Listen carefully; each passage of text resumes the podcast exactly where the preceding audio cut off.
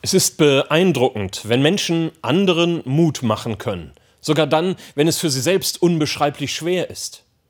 Dafür gibt es kein Rezept und keinen Trick.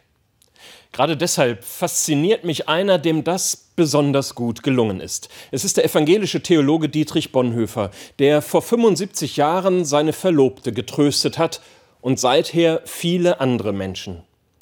Er ist selbst im Gefängnis, gefoltert und drangsaliert, und er schreibt seiner Verlobten noch einen Brief. Wenige Wochen vor seiner Hinrichtung durch die Verbrecher des Naziregimes schreibt er einen bis heute berührenden Text.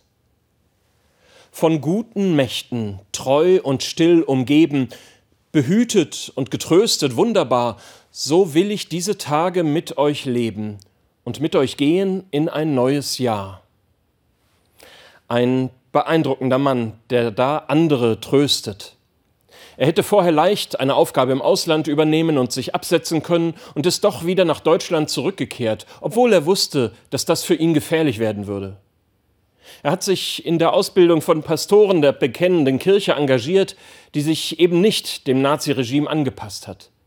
Er verstand sich als Pazifist und wusste, dass das auch harten politischen Widerstand fordern kann. 75 Jahre ist es her, dass Bonhoeffer sein Gedicht an seine Verlobte geschrieben hat. Sich an ihn zu erinnern, muss auch die Wahrnehmung für die Gegenwart schärfen.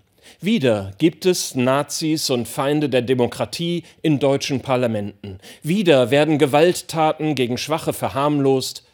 Solchen Dingen hat sich Bonhoeffer entgegengestellt, mit seinem Glauben und mit einer poetischen Sprache, die wohltuend ruhig ist wo andere pöbeln und schreien.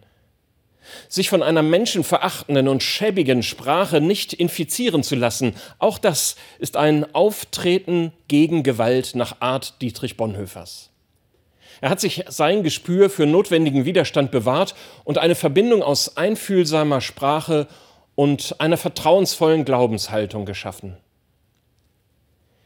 Der Text wurde vielfach als Lied vertont. Vielleicht wird es manchmal ein bisschen unbedacht gesungen, mit wenig Gespür, dass da einer in Todesgefahr seinen Glauben bezeugt. Sein Text endet mit den Worten, die viele als Refrain des Liedes kennen.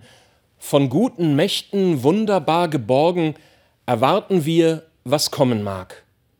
Gott ist bei uns am Abend und am Morgen und ganz gewiss an jedem neuen Tag.